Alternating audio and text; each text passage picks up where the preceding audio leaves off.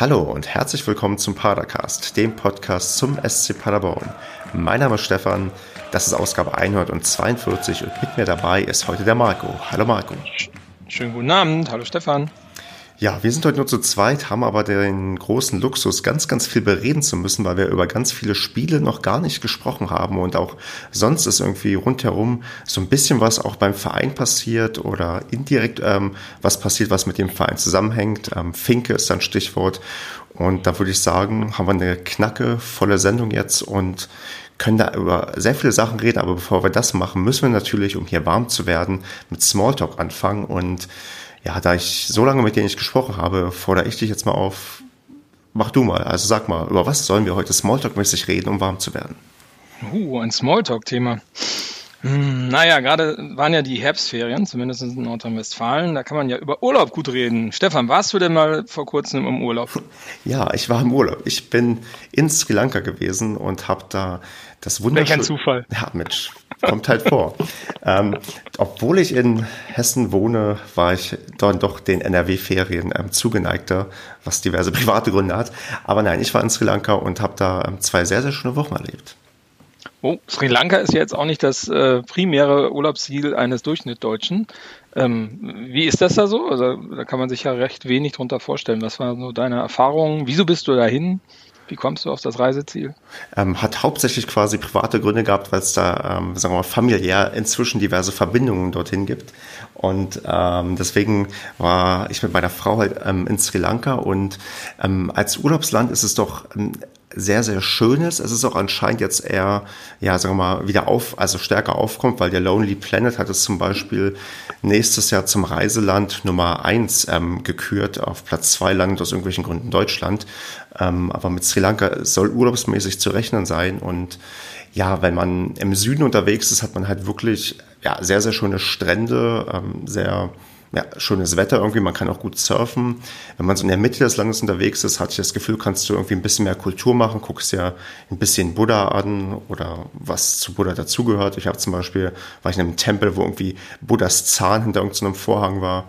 Und äh, der Norden ist touristisch nicht so erschlossen. Das hat ähm, ja Bürgerkriegsgründe, weil da hat jahrzehntelang Bürgerkrieg getobt äh, aber hat auch seine schönen Ecken und ähm, kann man sich auch durchaus mal angucken, um auch den Kontrast im Land zu sehen. Und der Norden ist halt ein bisschen mehr hinduistisch geprägt, also auch da kriegt man eine bisschen andere Kultur dann irgendwie ab. Und ähm, wenn ich, wenn du mir erlaubst, erzähle ich noch gerne meine Anekdote, was ich erlebt habe. Aber klar, erzähl doch mal, wenn du was Außergewöhnliches erzählt hast, äh, erlebt hast. Genau. Stefan. Ich, ich habe äh, in einer gewissen Panik und auch Wut und ähm, anstrengenden Verhalten von mir selbst, weil ich ähm, bis auf 180 war, ähm, nachdem ich in einem falschen Bus eingestiegen war, meine Kamera dort vergessen. Also meine Kamera war in der Kameratasche drin, da drin war auch eine GoPro und ähm, ja, habe ich leider vergessen und dachte, verdammt, jetzt ist meine, nachdem ich eh schon auf 180 war, war ich irgendwie ähm, gefühlt stundenlang oder zumindest na, mehrere Minuten in dem falschen Bus in der falschen Richtung gefahren bin und ich wusste, wo ich eigentlich hin musste. Ähm, da dachte ich, okay, ist jetzt auch egal, ja, Kamera weg, ist halt ärgerlich. Hab dann in meinem Hotel, wo ich dann angekommen bin, gefragt, ob der an der Rezeption irgendeine Chance sieht, dass ich meine Kamera vielleicht wiederbekomme. Er wollte dann wissen, in welchem Bus ich war. Glücklicherweise hatte ich mein ja, mein ähm, Busticket noch und habe ihm das gegeben und dann hat er hin und her telefoniert und, und am Ende habe ich meine Kamera tatsächlich komplett alles wiederbekommen. Also entweder hat es keiner gefunden oder die Leute waren so ehrlich, das abzugeben. Und ähm, ich habe meine doch einigermaßen, zumindest nicht günstige Kamera und erst recht nicht günstig für sri lankanische Verhältnisse wiederbekommen. Und ähm, habe dann so ein bisschen vielleicht doch das das gute Menschen wieder gesehen oder geglaubt zu sehen, weil das nicht so verloren geht, weil die in Sri Lanka, glaube ich, ich habe mal was gelesen, viele haben kein Durchschnittseinkommen, was irgendwie höher als 200 Dollar ist irgendwie im Jahr und äh, im Monat. Und das ist halt, also eine Kamera dann schon irgendwie, hat dann schon einen gewissen Wert. Mhm, ja, interessant. Aber es ist ja meistens so in so Ländern, wo der Tourismus noch nicht so dominant ist und man noch nicht, äh, oder sagen wir mal, die urtümliche Gastfreundschaft noch hat, dass man da, äh, ja, wenn man mal was vergisst oder so, die größte Wahrscheinlichkeit hat, dass, äh, dass man das auch wiederbekommt. Und allgemein sind die Menschen ja recht nett. Also du hast sozusagen einen, einen Mixurlaub gemacht zwischen das Land erkunden und auch mal die Seele am Strand baumeln lassen, richtig? Ganz genau. Ah, schön, nicht schlecht.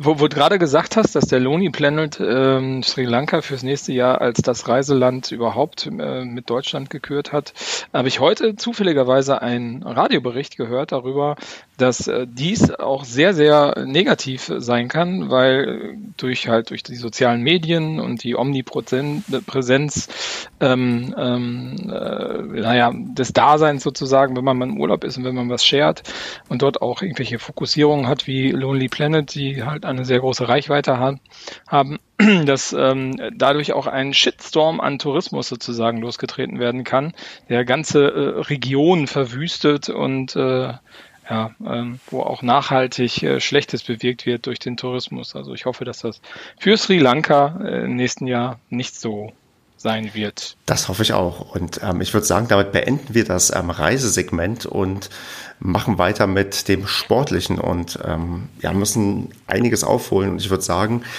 das letzte Spiel oder, oder das erste Spiel, was wir besprechen müssen, was wir hier noch nicht besprochen haben, ist das 3 zu 3 zu Hause gegen Sandhausen. Und ähm, da würde ich mal sagen, Marco, erstmal hast du das Spiel gesehen? Ähm, nein, leider nicht. Stefan, hast du das Spiel denn gesehen? Nein, denn da war ich gerade im Urlaub. Von daher können wir, glaube ich, gar nicht so viel zu diesem 3 zu 3 sagen, außer vielleicht, das waren mal wieder echt viele verdammte Tore, die da gefallen sind. Ja, also ich war in Hamburg, auch im Urlaub, ähm, aber jetzt kommt kein Urlaubsbericht über Hamburg. Äh, und ich war gerade mit meiner Familie unterwegs ähm, ähm, Richtung Finkenwerder auf einer Fähre und ich habe wirklich nur zwischendurch mal das Ergebnis mir angeguckt und äh, war zwischendurch sehr erschreckt, dann wieder sehr erfreut und dann zum Schluss wieder etwas erschreckt.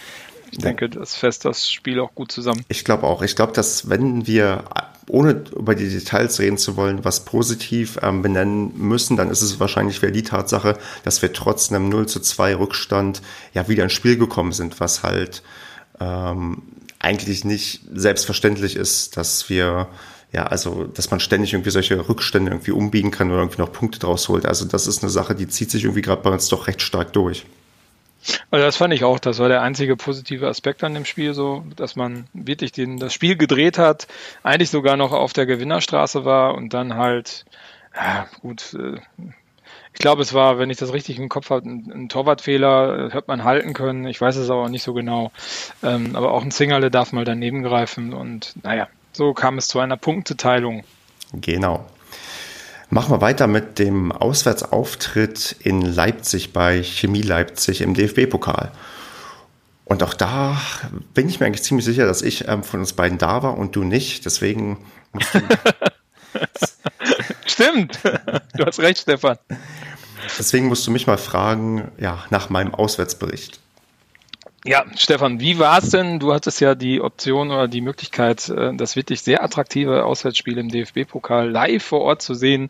Ähm, erzähl doch mal, wie war deine Anreise, erste Eindrücke, Eindrücke von äh, dem Stadion in, in Leutsch, äh, Leipzig-Leutsch. Äh, wie hast du das Ganze so aufgenommen, mitbekommen? Ähm, ranken sich ja so einige Sagen rund um den äh, BSG Chemie Leipzig. Ja, also ich bin ähm, ja mit dem Zug angereist ähm, von Wiesbaden aus, was recht bequem ging, weil Wiesbaden ausnahmsweise mal eine Direktzugverbindung in eine größere Stadt hat. Und ja, bin halt recht frühzeitig angereist, habe mich vorher mit dem Ed Rote Brause Blog getroffen, der selbst ähm, ja eigentlich RB-Fan ist und auch zu RB Leipzig ja einen Blog recht intensiv betreibt. Er war, glaube ich, auch hier schon mal im Padercast, ich glaube in der vierten Ausgabe oder so zu Gast. Also die Älteren unter uns werden sich erinnern.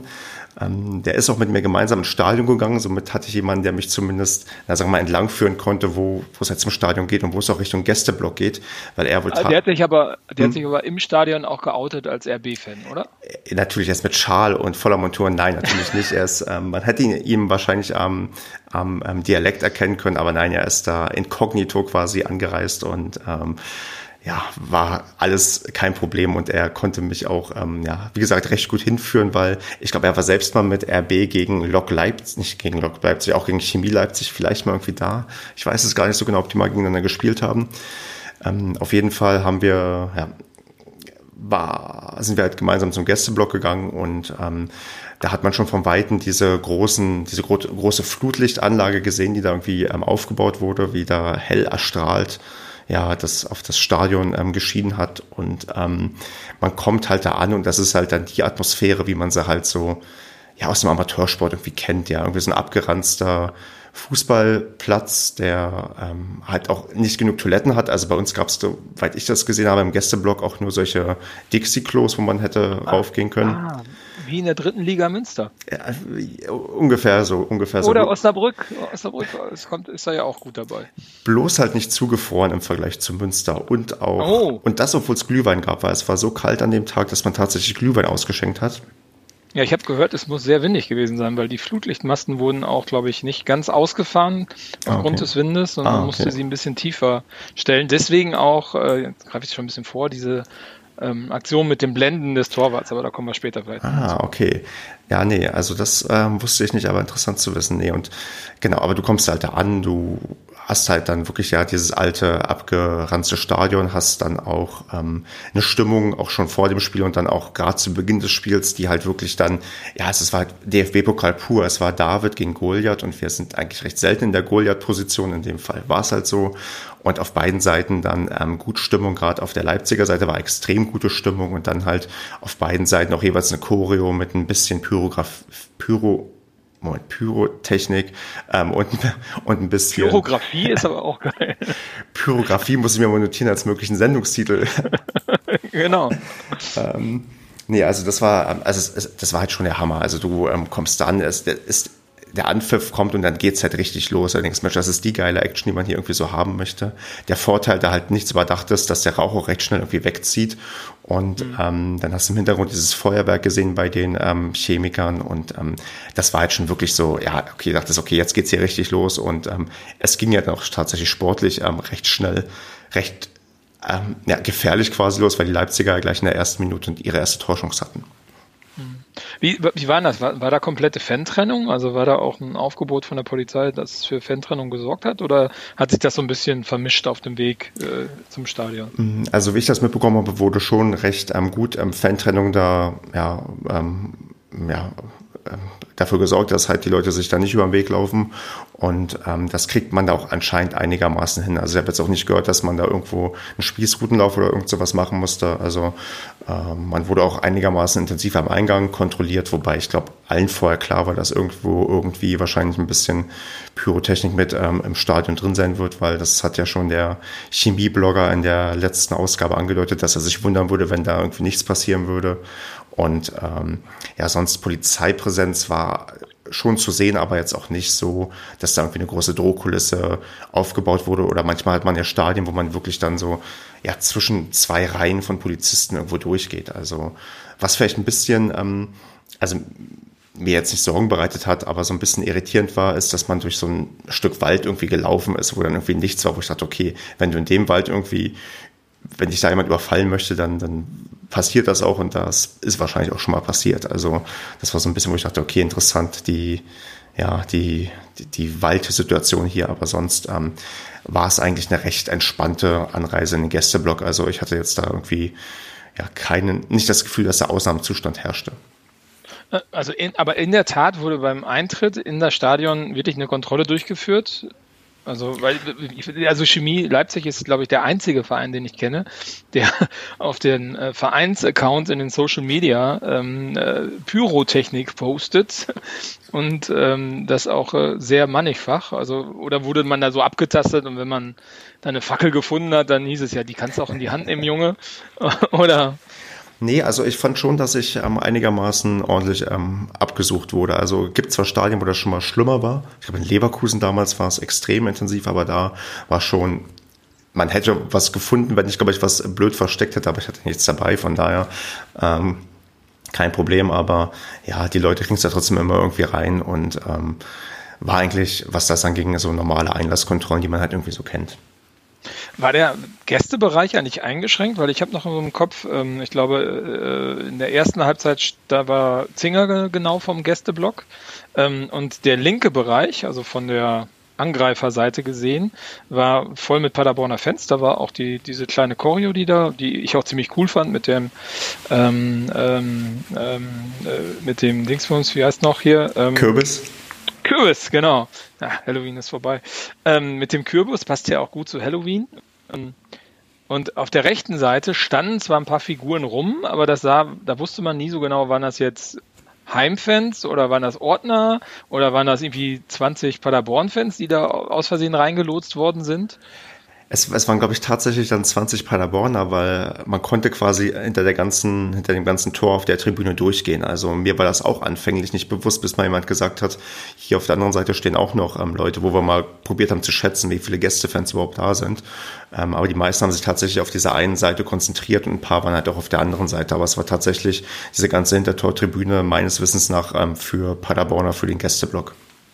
Okay, dann war es aber eingeschränkt, weil ich glaube 500 Paderborner waren da und damit war das Gästekontingent auch ausverkauft. Hm. Also ist die eigentliche Kapazität nochmal reduziert worden für den DFB-Pokal. Hm, ich glaube tatsächlich, die dürfen dauerhaft nur unter 5000 haben. Das hat, glaube ich, das Ordnungsamt zu, ja, zu verantworten, weil ich glaube, da geht es um Lärmschutz und sowas, weil ich glaube, da passen deutlich mehr rein, aber die dürfen halt keine 5000 reinlassen. Ah, okay. Na gut, dann wird es nicht so eng. Richtig, genau. Klar, da hast du entsprechend viel Platz und dann ähm, sieht es auch mal ein bisschen verloren aus dann teilweise, aber ja.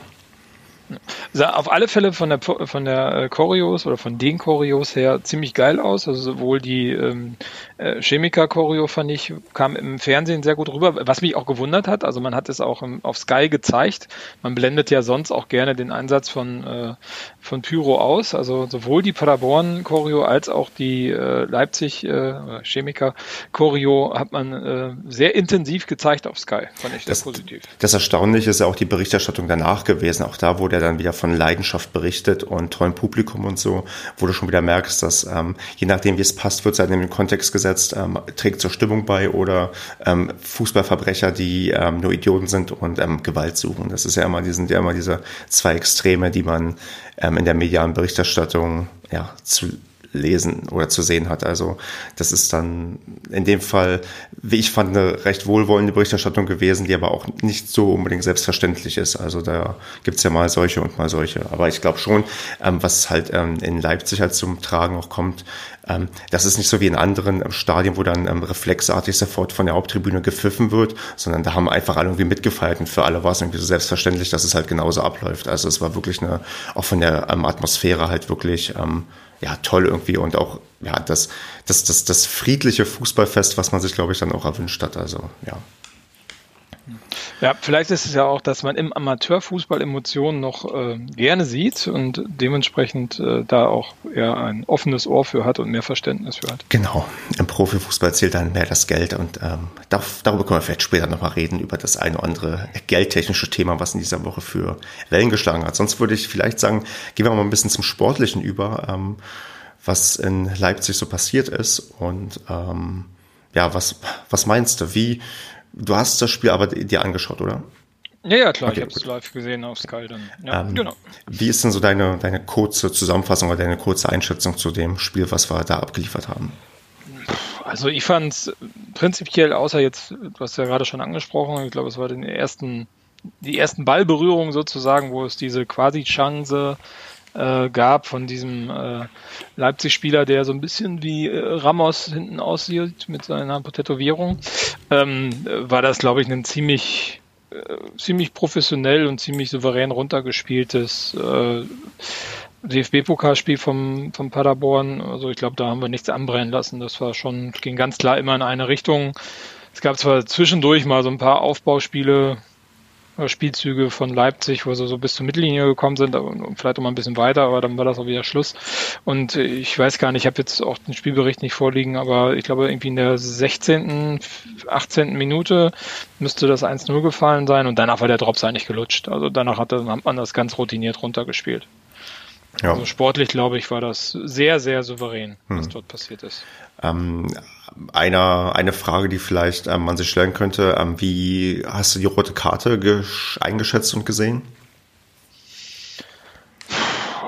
Also ich fand, fand, das war insgesamt ein Spiel, wo viel gesprochen worden ist. Also, es, also jetzt auch im aggressiven Ton, so sah es zumindest im Fernsehen aus. Also Paderborn, die Paderborner Spieler haben sich auch schnell und viel und gerne beschwert und sind dann auch gerne in, in die Konversation mit den äh, Leipzigern eingetreten, wo es dann auch so aussah, als würde dann nicht nur ähm, äh, gegenseitige Lobeshymnen ausgetauscht werden. Das fand ich ein bisschen schade, weil das so ein bisschen unnötig war.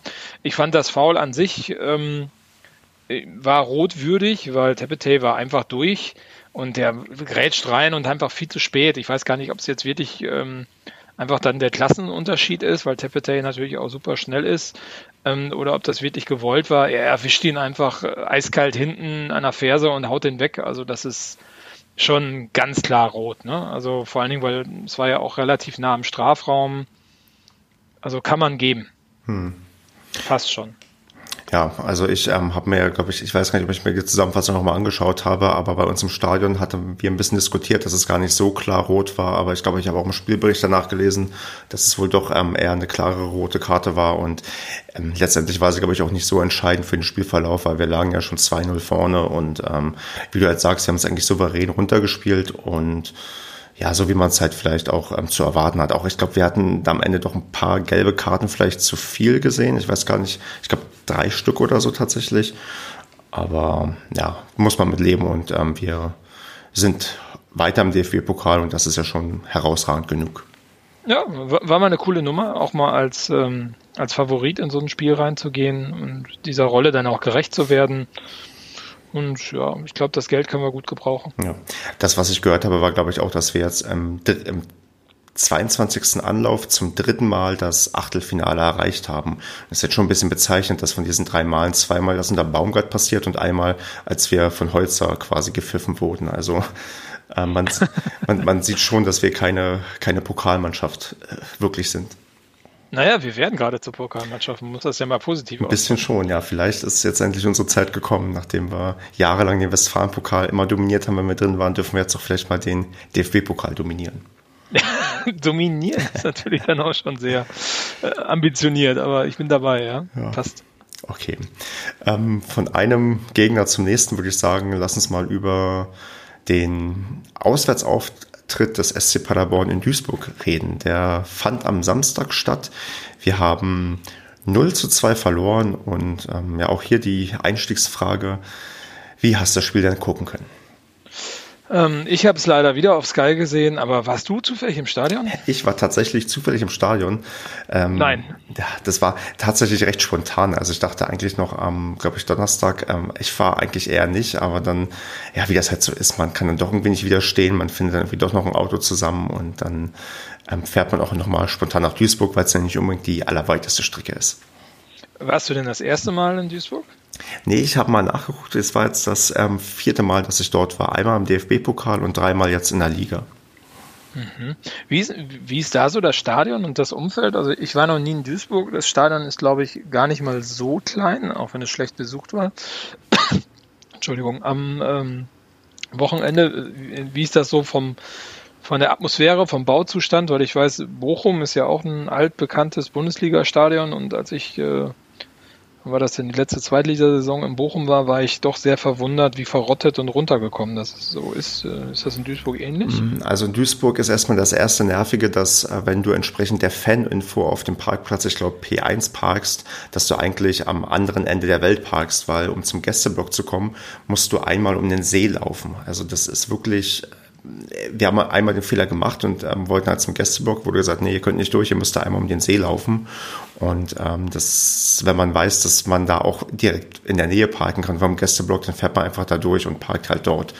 Was wir diesmal auch gemacht haben. Also das ist erstmal der eine Tipp, den ich jeden Auswärtsfahrer ähm, nach Duisburg ja, geben kann. Parkt nicht da, wo gesagt wird, dass ihr parken sollt, sondern fahrt Richtung Gästeblock und parkt dort.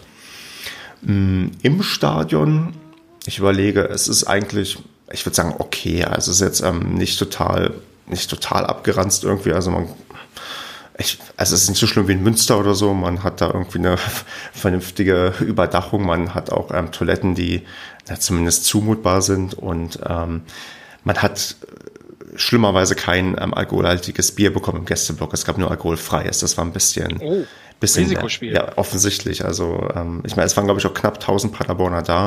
Aber trotzdem fand ich es ein bisschen unnötig, da kein alkoholhaltiges Bier auszuschenken, weil ähm, die Anfahrt ist so kurz. Die Leute kommen, glaube ich, nicht unbedingt volltrunken an, wie wenn du aus, keine Ahnung, Augsburg oder so kommst.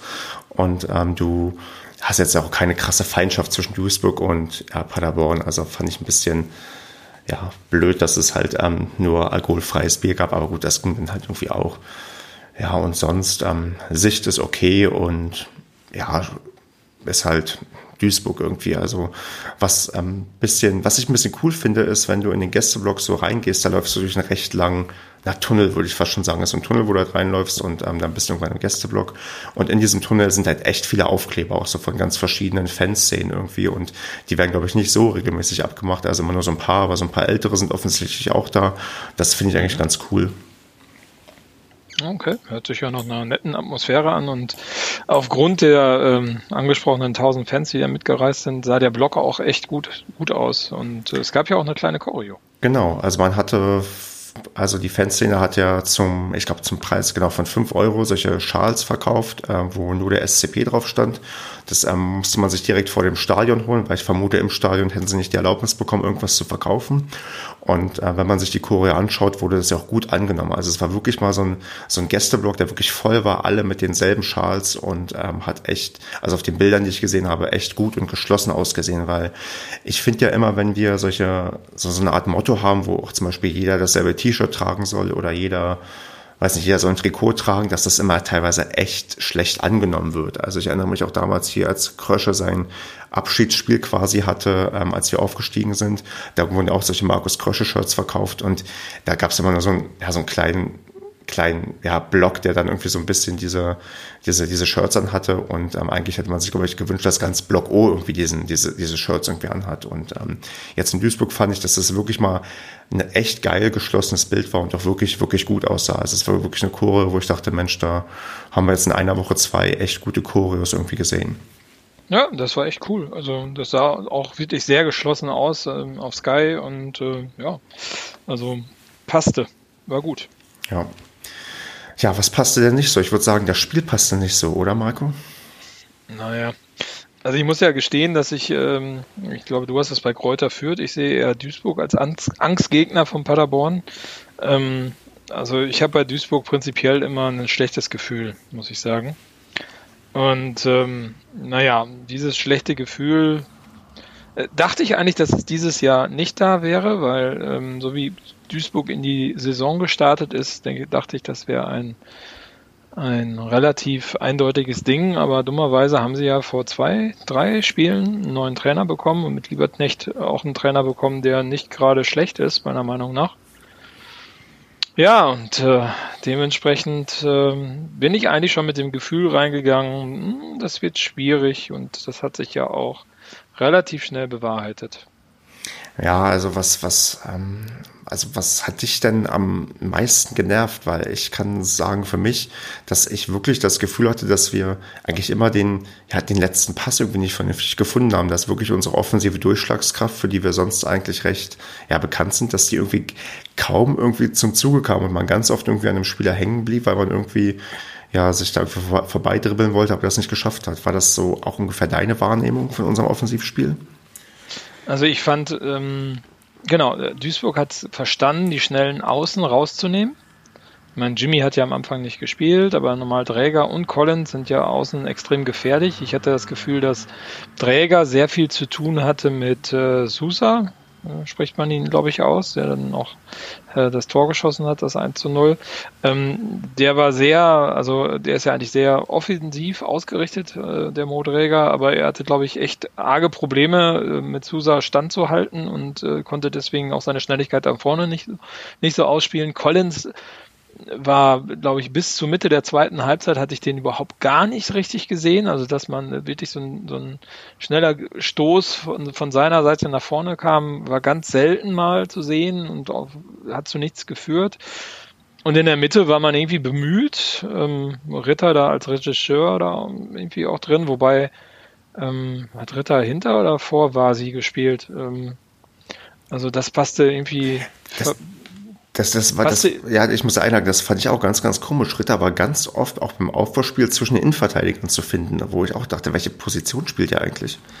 Also Ritter ist ja dafür, das war ja auch schon letzte Saison so, dass er echt viel läuft. Also der macht ja extrem große Wege und der äh, spielt ja teilweise auch als Doppelsechs dann sozusagen als Defensive. Also der ist ja auch in der Defensive sehr aktiv und auch sehr effizient. Aber auch da war ähm, also nach hinten gab es einfach auch nicht so viel zu tun und nach vorne konnte er halt nicht irgendwie den entscheidenden Pass mal spielen oder die Idee mal haben, ähm, die diese echt tiefstehende und gut stehende Abwehr von Duisburg knacken konnte. Hm. Es ist schon ein bisschen krass, also gefühlt ist Ritter immer noch nicht auf die Form, die er irgendwie bei uns gegen Ende der letzten Saison hatte. Also irgendwie fehlt da doch noch einiges, habe ich das Gefühl, weil diese genialen Momente, die wir von ihm irgendwie gewohnt sind, die, ja, die sind aktuell eher rar gesät.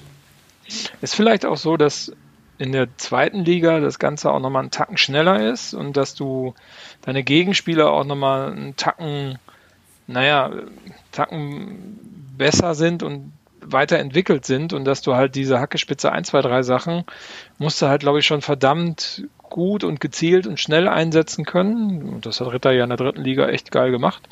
Ähm, und das kriegst du in der zweiten Liga einfach auch nicht bei jedem durch. Ne? Also und die, und ich meine, auch, ich glaube, auch die taktischen Analysen sind auch besser in der zweiten Liga und du siehst halt auch, dass gezielt so Aktivposten wie zum Beispiel unsere schnellen Außenverteidiger ähm, ausgeschaltet werden. Ja, und ich glaube, der Lieberknecht hat es ja auch gesagt in der Pressekonferenz, dass ähm, Mannschaften, die offensiv spielen, siehe Köln, hat er, glaube ich, sogar gesagt, da muss man sich nicht wundern, wenn man gegen eine Mannschaft wie Paderborn fünf Dinger reinkriegt. Ja, und ähm, dass man da taktisch auch vorher schon sehr genau darüber gesprochen hat, was für Maßnahmen man ergreift, dass das in Duisburg nicht passiert. Und das sagt ja schon alles. Ja, das ist richtig, weil man hat ja gemerkt, dass es auch extrem gut funktioniert hat, weil so wirklich hochkarätige, gute Torchancen haben wir uns ja quasi auch kaum rausgespielt. Und auch selbst, was mich ein bisschen geärgert hat, ich glaube, wir hatten 9 zu 1 Ecken, dass so bei den Standards nicht viel bei rumkam. Gerade wenn du siehst, dass wir, ja gut, das ist kein Maßstab, aber gegen Chemie sind ja, ähm, ich glaube, ein oder zwei Tore direkt nach, einer, nach einem Standard entstanden. Und bei ähm, Duisburg war es halt wieder gefühlt komplett harmlos. Genau, da steht auch eine andere Hintermannschaft dann auf Klar, ja. da. Ne? Also, Richtig. Äh, da ist dann halt auch, ähm, ja, der Unterschied einfach viel, viel größer. Ja. Genau, und dann muss man ja auch sagen, also war Duisburg ja beliebig. Also erstmal zur ersten Halbzeit fand ich sehr, sehr auffallend ähm, die Fehlpässe. Also ich, ich meine, ich habe drei Fehlpässe im Kopf von Duisburg, wo wir keinerlei Vorteil rausgeholt haben. Ne? Also das war irgendwie meistens im Halbfeld durch einen Querpass, wo der Ball verloren worden ist und dann auch direkt auf Tepete oder jemand anderen Ritter ähm, war sie, der da den Ball aufgenommen hat und auch mit Volldampf dann nach vorne gerannt ist mit dem Dinge, ähm, konnten wir nichts draus machen. Leider war es bei Sky schlecht erkennbar in der ersten Halbzeit, weil man ähm, der Regisseur bei Sky hatte, glaube ich, ein Faible dafür, so Nahaufnahmen zu machen. Mhm. Also bei Dribblings, zum Beispiel von Tepete, konnte man zwar alle Poren in seinem Gesicht zählen, aber man konnte, hat überhaupt keinen Überblick über die Gesamtsituation, wo, ob das jetzt gerade gefährlich ist, ob er jetzt schon im 16er ist oder noch 10 Meter davor. Also es war eine Katastrophe vom Bildschnitt von Sky. Mhm. Also, hattet ihr im Stadion, glaube ich, eine bessere Sicht nochmal auf das Thema. Ist dir das denn auch aufgefallen, dass diese, dass es da Fehlpässe gab? Mm, gar nicht so sehr. Ich habe jetzt auch leider nicht im Kopf, wie hoch unsere Passquote war. Ähm, ich habe halt nur im Kopf, dass wir also gefühlt immer ganz, ganz oft halt irgendwo hängen geblieben sind und auch manchmal ähm, äh, Ach so, äh, sorry, du warst bei den Fehlpässen von Duisburg auch. Ähm, also es gab hin und wieder auch in der zweiten Halbzeit doch diese eine Sache, wo wir irgendwie Zolinski fast ähm, die, das Tor aufgelegt bekommt, irgendwie von, ähm, von Duisburg. Das ist halt tatsächlich manchmal vorgekommen, aber man hat da wirklich sehr, sehr wenig Kapital draus geschlagen. Also das, ja, wo man auch dachte, okay, war, ja, warum klappt das irgendwie heute nicht, ja. Also man, genau, man sieht auch, also Passquote 83 Prozent bei uns, 71 Prozent bei Duisburg. Ähm, tja, 61 Prozent Ballbesitz bei uns, also so klar dominiert das Ganze. Wenn man sich dann aber die Top-Performer anguckt, sind äh, fünf Top-Performer von Duisburg da und keiner von Paderborn in den Top 5. Also es war irgendwie, es war ein komisches Spiel, war schwierig zu spielen und wir haben irgendwie kein Mittel gefunden. Genau. Und da muss man auch sagen, also gerade das 1-0, ich meine, der Mo Dräger hat es ja in der Analyse nochmal gesagt, da hätte er vielleicht äh, etwas hartnäckiger dran sein müssen, aber der Sousa, also der trifft das Ding natürlich auch wie im Traum, ne? also Traumtor. Ja. Und ähm, das 2-0 reiht sich da ja quasi auch ähm, mit ein, weil ähm, ich meine, der Spieler wurde gerade eingewechselt und ähm, trifft den Ball so herrlich und ähm, ja, macht halt das 2-0, wo du auch merkst, okay, das scheint halt alles irgendwie gegen uns zu laufen und ja. Genau, es hat nicht sollen sein und dann auch so, eine, so ein Ding vom, vom Zulinski, du hast ja gerade angesprochen, da steht ja da, ich glaube, es war irgendwie äh, an der Ecke vom Fünfer und ähm, ja, schießt das Ding irgendwie, ich glaube, zur Eckfahne hin und nicht aufs Tor. Also ja. Ja, da ist so die Frage, ähm, woran liegt's denn? Also fehlten da irgendwie ähm, Clement und Michel, so Clement als der Kreative und Michel als der Eiskalte, der irgendwie ähm, das Tor abschließt? Also, oder ist es einfach wirklich dann dieses Jahr, Lieberknecht hat sich zu gut auf uns eingestellt und wusste genau, wie er uns irgendwie knacken kann und war halt einfach nicht unser Tag? War, glaube ich, ein Mix. Also ich finde, jetzt gerade bei dem Spiel war der Schwede hat man wenig gesehen. Also der war schwach und oder war gut aus dem Spiel genommen. Kann ich bin ich zu zum großer Fußballlegastheniker, um das wirklich bewerten zu können. Aber ich fand ihn fand ihn schwach, würde ich mhm. jetzt so als Fernsehfußballgucker mal mal sagen. Ähm, ich finde so ein Tepete, der ja unheimlich ähm, aufdreht, wenn der einen Ball hat. Also das ist das ist wirklich schön, aber ich habe so das Gefühl, dass da technisch immer noch Defizite sind in der Ballführung und auch in dem Blick zu seinen Mitspielern, dass er da vielleicht auch mal den tödlichen Pass spielen könnte. Das funktioniert so gut wie gar nicht. Also da ist noch viel Entwicklungspotenzial nach oben und ich fand, solche Sachen hat man im Spiel gegen Duisburg ganz stark gesehen. Also das, das fand ich, fand ich schon, schon beeindruckend. So ein Gouillet äh, war ja irgendwie gar nicht da, also auch irgendwie aus dem Spiel genommen. Und äh, ja, so ein Ritter kann so ein Clement noch nicht ersetzen. Ne? Also Clement ist halt schon der geniale Regisseur in unserem Mittelfeld, der dann auch die Ideen äh, bringt, um das Thema nach vorne ähm, hm. dann nochmal tödlich zu machen. Ob jetzt so ein Michel fehlt, weiß ich jetzt gar nicht. Also ich fand jetzt Michel, klar, gegen Köln hat er ein super Spiel gemacht und ähm, aber pff, weiß ich nicht, kann ich schlecht einschätzen. Ja, haben ja auch genug andere Tore schon geschossen. Also ich glaube auch an Michael liegt es ähm, nicht unbedingt, dass er unsere Tore gerade nicht macht, weil wir schießen ja auch Tore, aber dann ist wahrscheinlich doch eher Clement äh, jetzt nicht unbedingt der entscheidende Faktor, aber ein Faktor, warum es halt in dem Spiel halt vielleicht auch nicht so lief und dann ja, stehst du am Ende da und holst halt leider keinen Punkt in Duisburg und ähm, kriegst ja vielleicht nochmal eine Chance zur Revanche, aber dazu später mehr. Was ich noch interessant war, jetzt nicht aus dem äh, sportlichen Blickwinkel, sondern die Zuschauerzahl, die fand ich ja erschreckend. 13.161 waren es. Ähm, ich hatte nicht auf dem Schirm, dass Duisburg so wenig Zuschauer mittlerweile hat. Also das ist ja, ähm, da können wir ja sogar mithalten. Ähm, also das hat mich schon sehr verwundert und man hat im Stadion auch gesehen, ich habe mit meinem kleinen Sohn zusammen geguckt, der hat gesagt, Papa, da ist ja kaum jemand im Stadion. Das äh, ist schon interessant. Tatsächlich ähm, war ich auch über die Zahl ja, fast schon schockiert, weil ich nicht damit gerechnet habe, dass das so wenige sind. Also ich dachte, okay, von der Auslastung, da sind wir mindestens ebenbürtig, wahrscheinlich sogar besser und ähm, hätte jetzt nicht gedacht, dass die, obwohl, klar, zweite Liga und ähm, Abstiegskampf, aber ähm, mit Duisburg und den Duisburger Fans verbindet man ja so ein gewisses Herzblut und ähm, wir halten irgendwie zusammen und die haben ja diese schweren Zeiten auch durchgemacht mit diesem Lizenzentzug-Ding vor ein paar Jahren, wo dann auch irgendwie, wo es ja auch Demonstrationen und sowas gab, ähm, so, eine, so, so, so Fanmärsche irgendwie, wo ich dann dachte, das ist krass, dass jetzt irgendwie dann bei so einem Spiel sich nur 13.000 einfinden, gerade wenn du siehst, dass ja auch auswärts einiges mitgebracht wurde. Also wenn wir da tatsächlich ja fast ähm, 10 Prozent ähm, tatsächlich der Zuschauer stellen. Das ist schon für Paderborner Verhältnisse sehr, sehr überraschend, dass wir das mal hinbekommen. Und das ist ähm, äh, war mir auch nicht so bewusst, ähm, da geht's mir dann wie dir, dass es in Duisburg halt so, ja, so unbeliebt ist, inzwischen Fußball zu gucken. Ja, ja genau. Ja. Ähm, äh, bei, dem, bei der Analyse hat der Mo Dräger nochmal gesagt, dass man auch äh, von der Mannschaft her deutlich wahrgenommen hat, dass man sehr viel Support hatte bei diesem Spiel und äh, dass man das aus, aus, von der Mannschaft her auch nochmal extra honoriert hat. Es hieß da, dass man Trikots in die äh, Gästekurve geworfen hat. Hast du das auch so wahrgenommen? Oh, das, darauf habe ich gar nicht geachtet, ehrlich gesagt. Also das kann passiert sein, das habe ich aber jetzt ähm, direkt nicht beobachtet. Aber ich habe, ähm, kann aber sagen, ich habe definitiv beobachtet, dass tatsächlich die Stimmung, die im Gästeblock gemacht wurde, tatsächlich doch recht gut war. Also ich fand auch die Mitmachquote war gerade zum Anfang höher, als ich es sonst normalerweise kenne. Und ähm, das war stimmungstechnisch tatsächlich mal eine ordentliche Leistung, die wir irgendwie abgeliefert haben. Ja, okay. Hat halt leider nichts gebracht fürs Spiel, aber so ist das dann halt. Ja, und mit dem Ergebnis haben wir uns natürlich jetzt ins Mittelfeld rein katapultiert. Genau, ich würde vielleicht mal dazu übergehen, mal auf die Tabelle tatsächlich zu gucken. Wir haben ja jetzt 17 ähm, Punkte nach 12 Spieltagen, haben so einen, ja, sagen wir, den Anschluss nach oben so ein bisschen verloren, nach unten immer noch äh, mehr als genug Platz. Ähm, wie zufrieden bist du denn jetzt so mit dieser, ja, sagen wir mal, Zwischenausbeute? Sind ja 17 Punkte ähm, zu wenig? Ähm, wärst du lieber, wenn schon die 20 wären und wir quasi die halbe Miete hätten für den Klassenerhalt oder ähm, hätten es eigentlich 24 sein müssen und wir müssten jetzt Tabellenführer sein?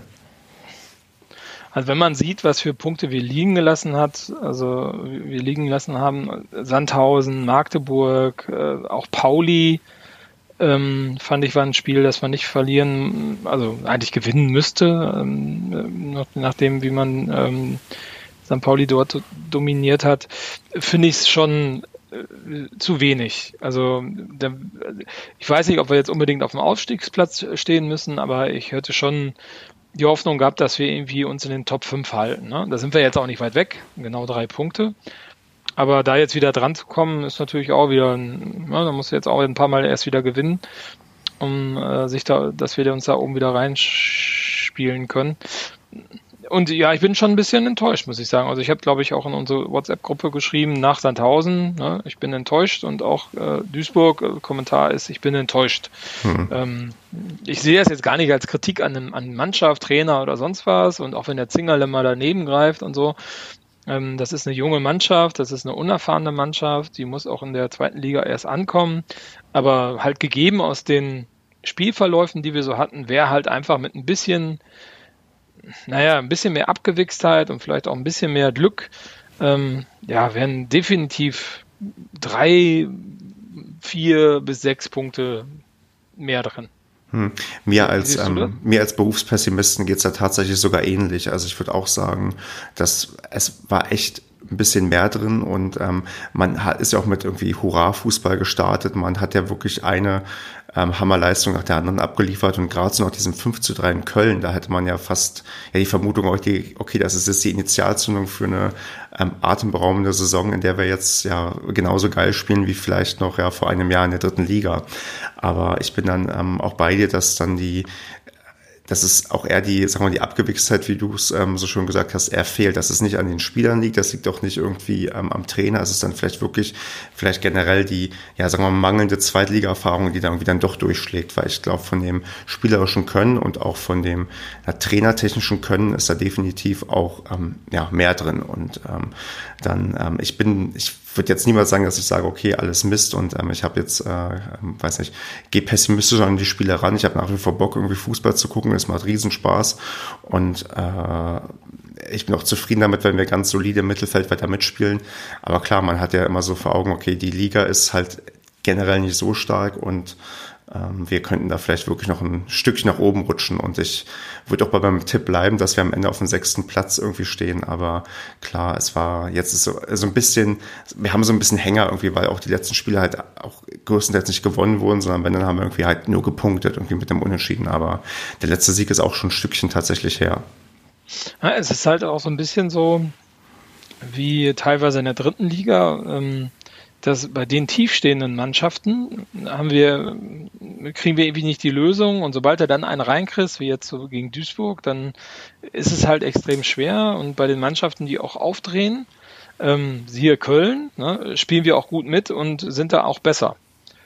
Ähm, gerade in der Torgefährlichkeit und äh, ja, da muss man jetzt halt ein Mittel finden. Ne? Das ist das hatten wir am Anfang in der dritten Liga und hatten dann irgendwie auch ein Mittel gefunden. Dann ging es irgendwie zur Halb Halbzeit, war es dann, dann auch nochmal so und dann gab es auch nochmal Umstellungen und dann funktionierte es wieder. Und ich glaube einfach, dass auch die Mannschaften in der zweiten Liga variabler spielen mhm. und dass du da auch ähm, jetzt nicht irgendwie naja, die zwei Ideen hast, um, um so einen tiefstehenden Gegner zu knacken und, und das passt das, dann passt das Ganze, sondern du musst dort schon auch, äh, du hast da Gegner, die das adaptieren können, ne? auch von außen im Spielfluss und so weiter und so fort.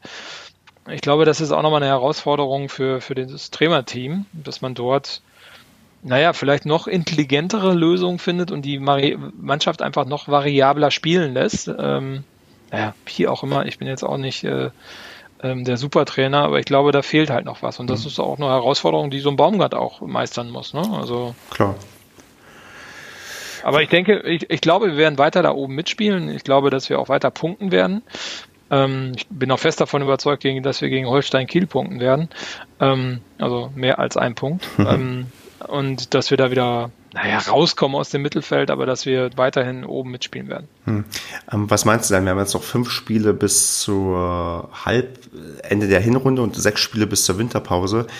Wie viele Punkte holen wir denn aus den nächsten sechs Spielen? Also was wäre dann so eine realistische Zielvorgabe, die man sich vielleicht setzen sollte, damit man ja zufrieden ist mit dem, ja, mit dem Jahr 2018? Und mit zehn Punkten bin ich super zufrieden. Ja, das klingt nach einer vernünftigen Punktzahl. Dann haben wir 27 nach der, ja, bis zur Winterpause und dann kannst du auf jeden Fall schon für die, fürs nächste Jahr planen, dass du in derselben Liga bleibst und ähm, das ist, glaube ich, ja auch ein ja. Schnitt so deutlich über eins. Das, ich glaube, das trage ich mit die zehn Punkte. Ja, wenn du den Schnitt wirklich hältst und dann vielleicht in der, in der Rückrunde noch eine Schippe drauflegst, dann bist du also mit 60, 62 Punkten bist du eigentlich auch irgendwo schon fast bei der Relegation. Ja. Aber da warten wir mal ab, wie sich das noch entwickelt. Aber klar, aber ich glaube, es wäre schon schön, wenn wir vielleicht äh, unsere, ja, unsere bisher anhaltende Serie, dass wir zu Hause noch ungeschlagen sind, dass wir das auf jeden Fall halten können. Das wäre ganz cool, wenn wir irgendwie in die Winterpause gehen können und sagen, ey, wir sind zu Hause noch ungeschlagen und ähm, das eine oder andere Auswärtspünktchen auch noch ähm, uns holen oder vielleicht sogar die drei in Hamburg. Und ähm, dann ist es, glaube ich, ein ganz guter Abschluss und den wir noch dieses Jahr hinbekommen können. Das wird schon. Ich bin da optimistisch. Sehr schön. Ja, sportlich, wollen wir noch was zu den vergangenen Spielen sagen? Willst du noch was loswerden? Irgendein Positivbeispiel von einem Spieler oder äh, machen wir einfach weiter mit dem nächsten Punkt auf der Liste? Na, Positivbeispiel ist halt der Vasi. Also da muss man hm. ja schon sagen, da sieht man wieder, wie variabel teilweise die, die Charaktere bei uns in der Mannschaft sind und wie gut sie weiterentwickelt werden. Man, gegen Sandhausen hat er drei Dinger aufgelegt, äh, gegen Chemie hat er gut gespielt und äh, gegen Duisburg war er auch nicht schlecht. Ähm, also finde ich schon, schon spannend, wie solche Leute, äh, ich meine, der kommt von Aalen äh, und äh, ich glaube, weiß gar nicht, wie viel der gespielt hat in Aalen. Ich glaube, er war Stamm zum Schluss in der dritten Liga, aber ähm, dass so jemand oder dass wir in der Lage sind, so jemand rauszupicken aus der Vielzahl der jungen Spieler und äh, dass der dann wirklich ja nicht nur auf seiner Stammposition, sondern auch so variabel einsetzbar ist und weiterentwickelt werden kann. Das finde ich schon extrem positiv. Stimmt, also der verdient, glaube ich, ein ausdrückliches Lob. Du hast ja gerade nochmal Sandhausen angesprochen, trotzdem was nicht gesehen haben. Stimmt, wir wissen genau, dass er da drei ja, drei Vorlagen gemacht hat. Also der hat doch eine Entwicklung genommen und sich in den Kader gespielt, was man ja auch irgendwie lange Zeit sogar auf dem Zettel hatte, weil er auch nicht unbedingt, also ich fand ihn von Anfang an nicht sehr auffällig. Also war nicht so, wo ich dachte, Mensch, wann spielt endlich ein Vasiliades? Das haben wir bei anderen Spiel, Spielern Ärger, wie bei Düker zum Beispiel, wo man dachte, Mensch, wann spielt er denn jetzt mal endlich? Und mhm. ähm, bei ihm klappt es anscheinend nicht so richtig. Düker hat jetzt auch am Wochenende für die U21 gespielt und ähm, beim 2-0-Sieg gegen Gütersloh kein Tor gemacht. Das hat, eins hat Fässer gemacht und äh, das, ähm, Fässer, das der, genau, das, das quasi der Innenverteidiger dann ein Tor macht, das ist halt auch so ein bisschen, ja, ich, äh, schon ein bisschen schade war. Ich hatte mir von Düker tatsächlich mal versprochen, dass er jetzt irgendwann mal durchstartet. Aber weil uns die Magdeburger auch recht Mut gemacht haben, dass er auch eine gewisse Anlaufzeit bei denen gebraucht hat. Aber so ganz, ähm, ja, scheint das irgendwie ja, nicht zu funktionieren aktuell. Genau. Weil gerade gerade auch die ähm, die Tatsache, dass Michel fehlt, wäre ja wahrscheinlich sowas gewesen, so eine Situation, wo man sagen würde, okay, das ist vielleicht die Chance, die jetzt Lüker nutzen muss, damit er sich vielleicht in den Vordergrund spielen kann und klappt anscheinend nicht. Ja gut, aber mit Tepete ähm, also hast du halt einen ganz anderen Spielertyp, den sie da vorne in den Sturm nochmal geholt haben. Zulinski hat ja auch wieder aufgedreht. Ja. Der war ja am Anfang auch so ein bisschen weg und war dann zwischendurch wieder im Stamm. Also hat ja ein paar echt gute Spiele gemacht. Ähm, dann hast du Baba da vorne und Baba macht halt seine Dinger. Ne? Also muss man ganz ehrlich sagen. Das ja. ist hat er jetzt gegen Duisburg nicht gemacht, aber ansonsten schon schon ein guter guter äh, Stoßstürmer in der Mitte. Ja. Okay, dann machen wir mal weiter mit dem sportlichen oder mit dem nächsten sportlichen Punkt. Und da steht auf der Liste der MSV Duisburg. Mensch, Marco, wie kommt das? Was ist passiert? Tja, Revanche. Ne? Wer zuletzt lacht, lacht am besten, sage ich nur. Also, tja, ähm, gut, ich kann jetzt nicht sagen, dass ich mich über das Los gefreut habe, wo ich vorhin gesagt habe, dass das so eine Art Angstgegner ist. Aber es ist ein bisschen Genugtuung. Also ich glaube, da das Spiel ja im Februar ist, ist das ein gutes Los, weil ich glaube nicht, dass der Lieberknecht mit der Gurkentruppe das äh, aufrechterhalten kann, weil Fußball können die alle nicht spielen. Das hat man auch gesehen gegen uns. Ähm, außer Einzelleistungen und Glückstore läuft da nicht viel. Mhm. Ähm, und ich glaube im Februar, ich glaube, du hast es geschrieben, ne? sind die am Boden und dann werden die in den Boden gestampft. Ich finde es ein bisschen schade, dass es ein Auswärtsspiel ist, weil gegen Duisburg kannst du auch zu Hause spielen. Das ist richtig. Ähm, ich bin auch, also ich war auch mit dem Los recht zufrieden, dachte, als wir noch drin waren und dann waren auch ganz viele hässliche Lose dabei, Leipzig, Dortmund und ich glaube Bremen und also Wolfsburg, wo ich dachte, oh Gott, jetzt bitte kein von diesen scheiß Erstligisten, wo wir sowieso keine Chance haben.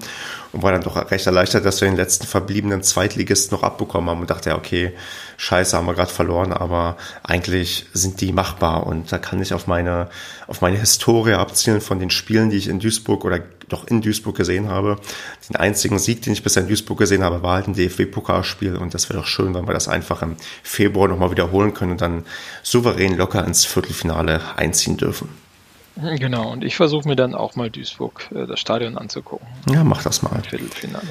Und ähm, dann sind wir auch schon wieder fast im Finale und können für die Euroleague in 2019 planen. Ja, genau, richtig, so ist der Plan. Ja. Ja, sonst noch was zur DFB-Pokal-Auslosung? Ist ja noch ein anderes Spiel aufgefallen, was du thematisieren möchtest? Äh, ich finde gut, dass so ein paar Bundesliga-Ligisten gegeneinander spielen, wie Schalke gegen Düsseldorf und Hertha gegen Bayern, dass die sich gegenseitig rauskiggeln können. Dortmund spielt, glaube ich, auch gegen Bremen und Leipzig nochmal gegen Wolfsburg. Ähm, das ist natürlich auch super. Also das äh, spielt uns nur in die Karten. Genau, lass uns mal am Ende dann tatsächlich in der nächsten Runde, wenn wir weiterkommen, gegen Düsseldorf spielen. Da wissen wir eh, wie es immer ausgeht, dass wir da eigentlich immer gewinnen und zwar hoch. Dann bist du schon im Halbfinale und dann kannst du schon tatsächlich deine Tickets für Berlin buchen. Genau, dann holen wir noch den Sacklick und dann schießt er da noch ein paar Tore und das passt schon. Ach, ich würde also, ich, ich würde ja gerne irgendwas Verrücktes sagen, was ich mache, wenn wir tatsächlich mal nach Berlin fahren dürfen für den DFB-Pokal, aber. Ja, sag das, ähm, wir sind unter uns, Stefan. Dann, dann, dann jinx ich das dann dann, dann, dann wird es gerade nicht passieren, ne? dass wir nach Berlin fahren dürfen, aber ich habe ja immer gesagt, ja, ähm, dass, ja, okay, ich habe ja gesagt, dass ähm, Hashtag Schwarz und Blau ähm, Tattoo, das kommt halt, wenn wir international spielen, aber vielleicht reicht mir auch tatsächlich ein Finale beim DFB-Pokal. Echt? In Berlin? Ja. Machst du das dann? Also weiß nicht, ob ich das in Berlin direkt gleich mache. Ich möchte dann vielleicht zu dem zum vertrauenswürdigen Tätowierstudio, wo mich dann irgendwelche ähm, dubiosen Podcast-Leute hier beraten müssen oder das ähm, selbst sagen, wenn wir hier Tätowierer haben, die uns hören, ähm, dann, dann, dann, dann mache ich das. Also wenn wir in Berlin Finale dieses Jahr spielen, dann ziehe ich das vor mit dem, mit dem Tattoo. Genau, und wir fahren zusammen hin mit der Paracast Crew und äh, wir trinken dann so zwei, drei, 23 Bier und dann gehen wir zusammen ins Tattoo-Studio und dann kriegst du das Hashtag Schwarz und Blau Tattoo endlich auf die Stirn. Oder wir zu fünft alle ähm, Hashtag Paracast irgendwo hin. Äh, wo, wo, willst du denn dein Hashtag Schwarz und Blau Tattoo dann hinhaben? Äh, sagen wir so, wo, wo es jetzt unbedingt nicht jeder sofort sieht, also schon irgendwo dezent. Ich weiß nicht, was da das ähm, die, die, normalste Wahl dann ist. Da muss ich mich noch beraten lassen und nochmal Gedanken drüber machen. Aber ähm, es sollte nicht im regulären Alltag zu sehen sein, sondern nur, wenn ich, keine Ahnung, wieder mit Oberkörper frei in Fortuna Köln stehe und ähm, einen Aufstieg feiere oder so. Ach so, mit Maske oder ohne? Ähm, je nach Stimmung. nee, für mich lieber, ich, wahrscheinlich hilft die Maske nicht, weil man ja durch das Tattoo mich eindeutig identifizieren kann. Wenn es Hashtag Padakas ist. Äh, ja. ja, gut. Schauen wir mal. Ähm, eventuell schließe ich mich dem nochmal an. Ach ja, wäre das schön. Gut, machen wir weiter mit ähm, dem nächsten, vielleicht nicht so tollen Punkt oder ja doch, der auch wahrscheinlich ähm, direkten Einfluss hat auf die Situation in Paderborn, die es dann vielleicht tatsächlich nötig macht, dass wir ins ähm, Finale vom DFB-Pokal kommen. Denn, äh, wie man ja mitbekommen hat, wurde ähm, Finke, die Unternehmensgruppe, gekauft von der, ich, ich glaube, Höfner Möbelgruppe. Ich weiß aber nicht genau, wie die tatsächlich heißt, die dahinter steckt. Ähm, und heute kam die Meldung, dass das Möbelhaus in Paderborn von Finke zugemacht wird und ich glaube 300 Leute ihren Arbeitsplatz verlieren, was schon tragisch genug ist, aber weil man es auf Sportliche mal ähm, reduzieren möchte, bedeutet das wahrscheinlich auch, dass Finke nicht unbedingt mehr der Sponsor ist, den wir ja auch in Zukunft haben werden oder wie ist so deine Interpretation von dem, was man heute so lesen konnte, Marco?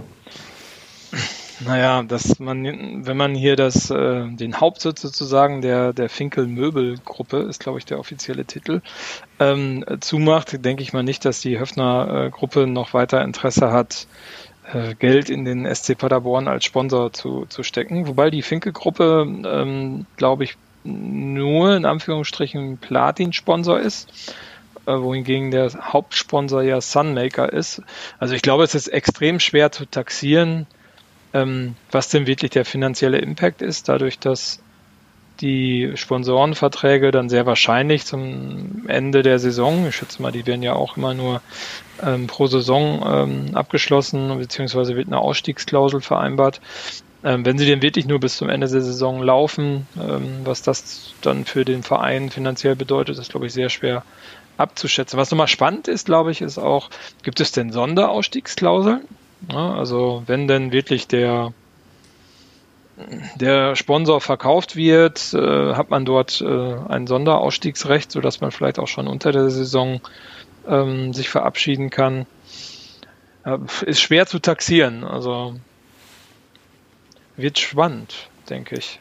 Ja, also ich bin da auch ähm, dann eher so bei dir, wo ich so sage, okay, der Sponsor ist jetzt auch nicht unbedingt der allergrößte Sponsor, den wir irgendwie haben, ist halt in Anführungsstrichen nur Platin-Sponsor, was auch immer das heißt. Äh, was aber, glaube ich, auf jeden Fall oder mehr oder weniger langsam auch tatsächlich wegfällt, ist wirklich die, ja, die Abhängigkeit ähm, von Finke als Person oder auch von der Unternehmensgruppe. Also, dass man da tatsächlich jetzt wirklich auch gezwungen ist, ähm, ja, alleine vernünftig zu wirtschaften und ähm, das ja jetzt quasi dadurch nochmal stark untermalt wird, dass es jetzt wirklich der Umbruch quasi ja über die Bühne geht und wir uns jetzt nicht mehr darauf verlassen können, wenn wir nochmal irgendwie komplett ähm, runterrattern, dass dann auf jeden Fall ja Finke wieder einspringt. Wobei ich vermute, schwierig. genau, wobei ich vermute als Privatperson, ähm, insofern er noch ähm, mal wieder gefragt wurde, was nötig ist, er hat ja wahrscheinlich auch ein bisschen Geld übrig, dass da noch mal was kommen könnte, aber halt auf ähm, Perspektive merkt man schon, okay, die, sagen die Emanzipierung, die wir ja eigentlich schon vor zwei, drei Jahren gefordert haben, die ist jetzt tatsächlich da. Und das ist, glaube ich, ähm, für den SC Paderborn dann tatsächlich doch eher ein gutes Zeichen und auch eine ähm, eher eine gute Sache, dass man da ein bisschen von der Abhängigkeit wegkommt, weil man ja auch dann gezwungen wird, die Weichen zu stellen, auch ähm, langfristig vernünftig hier Fußball spielen zu können. Ja, ich meine, sind ja alle gestellt worden, ne? Fresh Money ohne Ende da. ähm, das, das, Konzept ist ja voll aufgegangen. Ähm, äh, ja, nein, aber Spaß beiseite. Es wäre halt vielleicht auch jetzt der richtige Zeitpunkt, ähm, äh, diese Investorengeschichte mal publik zu machen, ne? was dann jetzt wirklich dabei rumgekommen ist. Es wird ja sehr nebulös darüber berichtet, wie einmal heißt, naja, es gibt Riesenprobleme, diese avisierten 10 Millionen zusammenzubekommen. Dann heißt es, naja, Sponsoren stehen eigentlich fest und äh, alles on track. Ähm, Wäre jetzt vielleicht mal der Zeitpunkt, wo ja sozusagen relativ transparent ist, dass der Hauptsponsor oder einer der ja, namentlich Hautsponsoren, äh, vermeintlich Platin-Sponsoren ähm, aus dem Vertrag aussteigt ähm, oder der Sponsoring nicht weitermacht, dass man dort dann vielleicht mal diese Investorenriege vorstellt und das Konzept dahinter auch vorstellt. Das vermisse ich halt total. Also das ähm, ist äh, ja, ja ja, da, Schade. Ja, da stimme ich dir voll zu. Und ich äh, habe ja gefühlt alle paar Wochen auf Wiedervorlage einen Tweet, wo ich frage, wie sieht es eigentlich aus mit Investoren beim SC Paderborn? Und ähm, man hört halt nur diese eine Meldung, okay, man ist weit weg von dem Ziel, was man anscheinend hatte. Und ja, bin gespannt, was da noch kommt. Ich meine, wir haben, glaube ich, demnächst mal wieder unsere Mitgliederversammlung. Vielleicht werden da mal wieder Fragen gestellt oder vielleicht auch nicht. Ich hoffe, dass irgendwer Fragen stellt. Wenn nicht, dann mache ich das, falls ich ähm, die Möglichkeit habe, anwesend zu sein. Weil ähm, es ist ja schon so ein Ding, ähm, man hat uns ja sehr, sehr viel versprochen und ähm, gefühlt ist bisher zumindest wenig in trockenen Tüchern, was da auch dabei herumgekommen ist. Und das ist vielleicht naja, jetzt nicht unbedingt überraschend, aber trotzdem ein bisschen, naja, Transparenz ist ja irgendwie dann doch ähm, irgendwie ein wichtiges und tolles Wort, was man vielleicht dann tatsächlich gerne hätte. Es ist ja, also ist vielleicht Transparenz, ist vielleicht auch in, bei einem ausgeliederten Verein ein bisschen schwierig, aber es geht ja auch ein bisschen darum, so das Umfeld zu beruhigen, ne? Also zu mhm. sagen, ja, guck mal, ähm, die Finkel-Möbelgruppe steigt aus, ähm, wir haben aber ein Gegenkonzept und äh, keine Sorgen, liebe Fans, äh, ist ja auch so ein bisschen ähm, dass man so zukunftsmäßig planen kann und dass die Leute, wenn man die Leute zurück ins Stadion haben möchte, ähm, dann möchte, muss man denen ja auch eine Perspektive geben. So, da muss man nicht nur den jetzigen sportlichen Erfolg und das attraktive Fußballspiel zeigen können, man muss ja auch sich als Verein positionieren, so als langfristiger Teil von Paderborn, der auch einen gewissen Erfolg mitbringt, der auch ein, ein, gewisses Statement hat, was ja auch bei Paderborn, beim SC Paderborn nicht der Fall ist. Ne? Politische Ausrichtung, bla bla bla, ist halt eine Vollkatastrophe. Ähm, dass diese ganzen Themen mal aufgegriffen werden und Investoren und finanzielle Sicherheit ist sicherlich ein, ein großes Momentum, was sehr, sehr, sehr, sehr ähm, äh, wichtig ist. Also wenn ich mir überlege, ich habe letztens zufällig ge gehört in, ähm, in irgendeiner Nachrichten oder so, dass äh, Mainz 05 äh, die Bilanz vorgelegt hat und Mainz 05 macht 110 Millionen Euro Umsatz hm. im Jahr. Ich hatte Mainz 05 immer als kleinen Kackverein aus der zweiten Liga im Kopf. Ähm, also das sind ja Welten. Ne? Und äh, allein, dass dieses, dass, dass dieser Umsatz mal transparent gemacht wird, dass das durch die Medien geht und also es gibt ja schon eine gewisse Sicherheit und das ist in Paderborn, also da ist man wieder da, wo man früher war am Anfang. Ja. Gut, dann hier unser Appell, ähm, mehr Transparenz, mehr Informationen, wer sind die Investoren? Und wenn ich das Wort Investoren sage, dann möchte ich ganz kurz ja, zum sonstiges Thema überleiten, was ich hier noch habe. Und zwar aber äh, eine, Ach, ein, eine Sache noch zum Möbelhaus Finke, hm. zum, äh, zum Verkauf. Leider äh, in der, ich weiß nicht, Neuen Westfälischen oder in der äh, im Westfalenblatt stand ja drin, dass man auch das Gebäude abreißt also das Verkaufsgebäude, sprich, dass sozusagen der Nachbar des Stadions abgerissen wird. Und äh, da gibt's ja Leute, die konspirativ meinen, dass das nur passiert, weil man ja mehr Parkplätze braucht, wenn man nächstes Jahr in der Bundesliga spielt und durch den DFB-Pokal in der Euroleague spielt, dass man halt die Kapazität aufstockt auf 25.000 Plätze im Stadion und dass man dafür dann diese Parkplätze braucht. Und ich sage dir, man braucht diese Parkplätze, weil wir demnächst ähm, in der europäischen Super League mitspielen dürfen. In der Super League? Als Gast oder als festes Mitglied? Ich vermute erstmal als Gast, aber man kann sich ja dann wahrscheinlich irgendwie auch ähm, über längere Zeit ähm, als festes Mitglied eventuell hineinspielen, wenn man genug Geld mitbringt und ähm, beliebt genug ist auf der Welt, damit man ja noch mehr Geld anhäuft. Also. Aber ja. solange ich Vorsitzender vom SC Paderborn bin, wird das nicht passieren. Ja, also für alle die, die es nicht mitbekommen haben, googelt Football Leagues, googelt die Super League und ähm, seht, wie es ist wieder so groß, wenn man sagt, der Fußball wird dadurch kaputt gemacht, aber sagen wir, der Fußball wird, ähm, es gibt öfters mal Pläne anscheinend den Fußball grundlegend zu ändern und es ist schon so die Sache, wie, also für mich ist, wenn ich so sehe, so solche Konzepte quasi, wo du wirklich ähm, feste Mannschaften hast, die nur gegeneinander spielen ähm, und unter sich einen privaten Wettbewerb ausmachen, geht eigentlich jegliche Attraktivität verloren, weil gerade auf- und Abstiege sind ja so das Salz in der Suppe, was man so im Sport erlebt. Also finde ich jedenfalls. Also ist, wir haben uns ja alle gesehen, dass der HSV endlich absteigt. Ähm, man hat auch in Paderborn ähm, herzhaft herbeigesehen, endlich wieder Regionalliga zu spielen.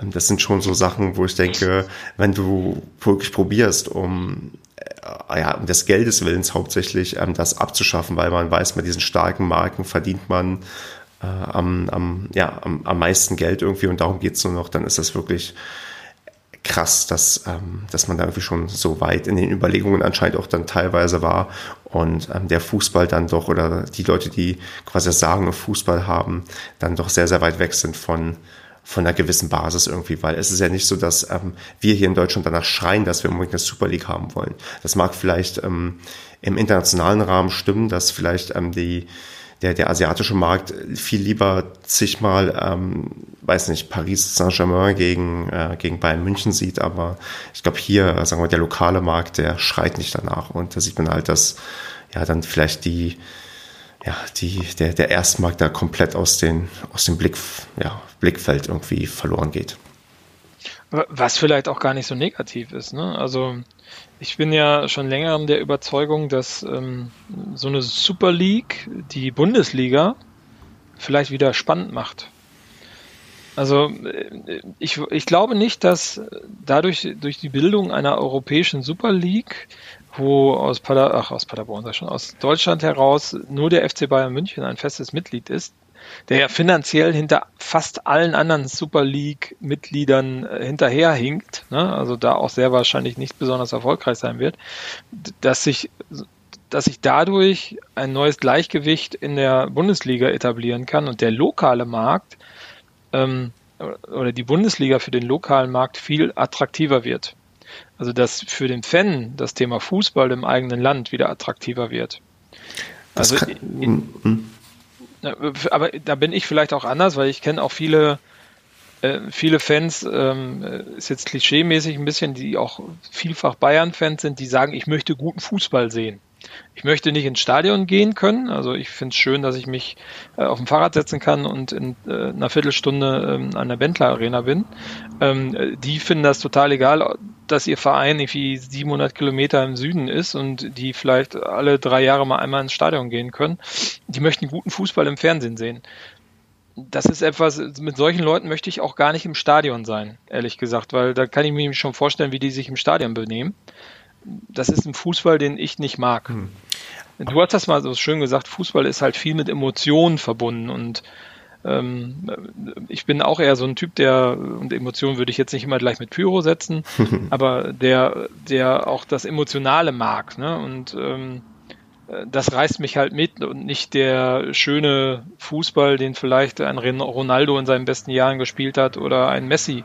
Ähm, das finde ich ganz beeindruckend, weil das athletisch und sportlich gesehen schon eine Klasse für sich ist.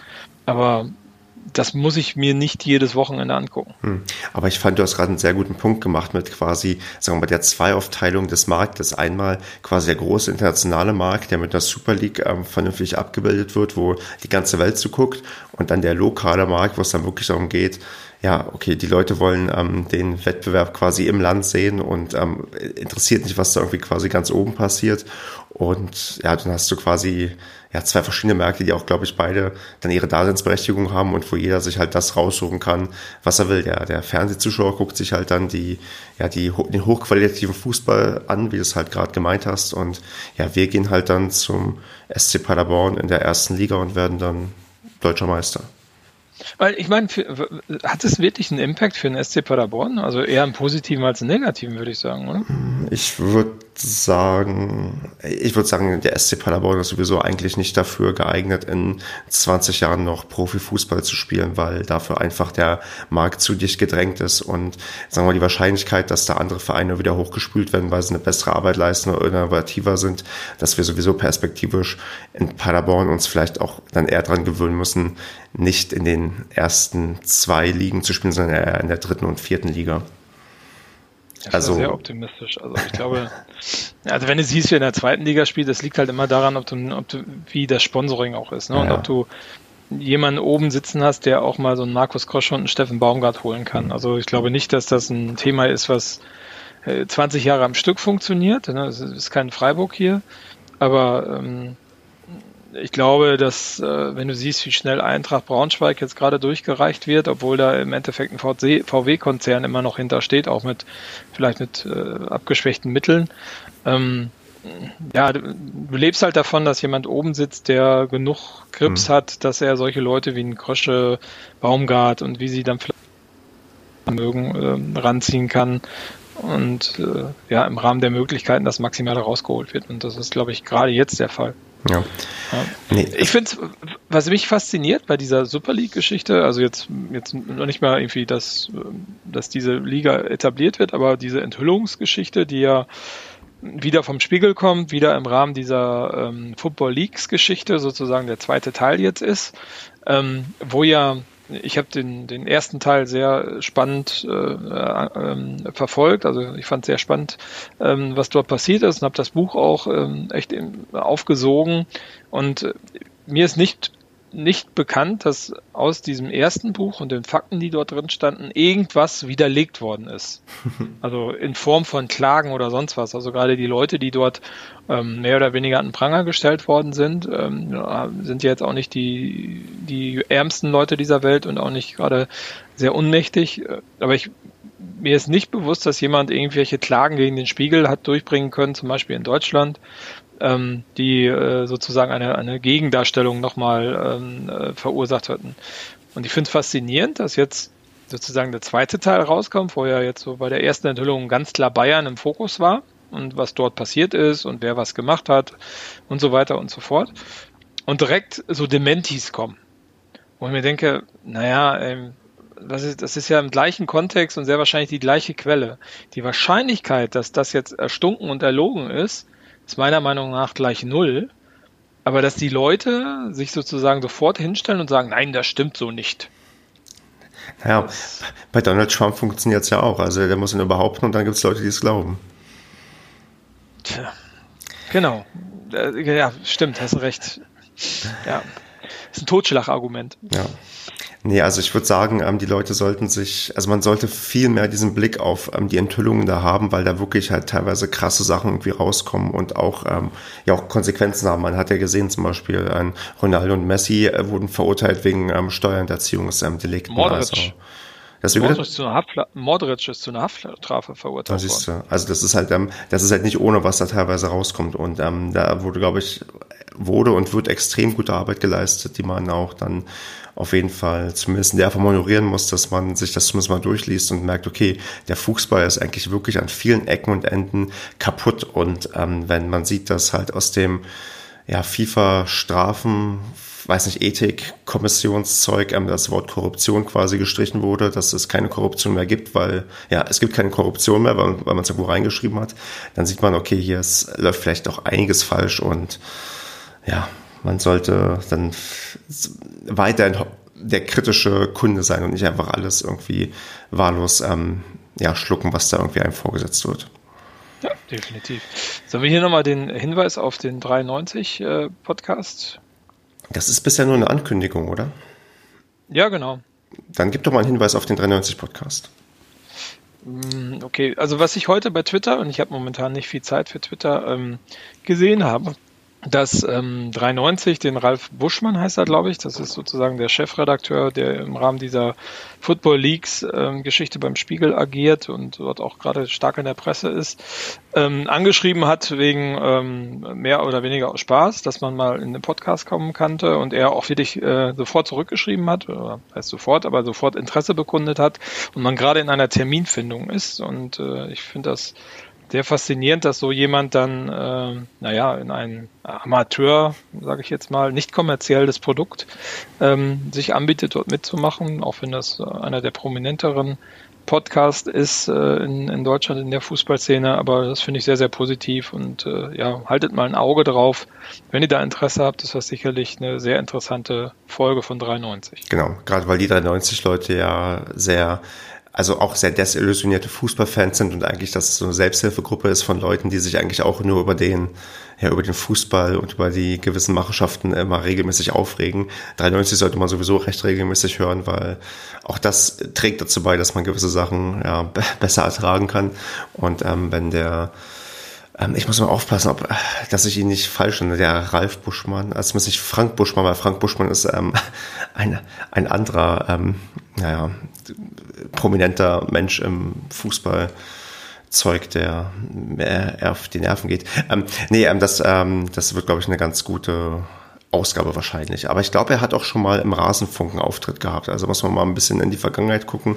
Da war er auch schon mal bei dem Tribünengespräch, glaube ich, zu Gast. Ah, okay, das wusste ich gar nicht. Also ähm, kann man mal, kann man mal im Archiv gucken, weil ich glaube, das ist auch eine zeitlose Folge, die man sich ähm, ja immer mal wieder anhören könnte, um zu wissen, was da alles schiefgelaufen ist und wie auch diese Recherchearbeit gelaufen ist. Also auch die Treffen mit diesem ähm, ja, Whistleblower, das ist ähm, war ein recht spannender Podcast. Ähm, wie ist denn das, Stefan? Kaufst du dir jetzt jede Woche den Spiegel, um innerhalb von, ich weiß nicht, 24 Teilen herauszufinden, was dann später im Buch steht?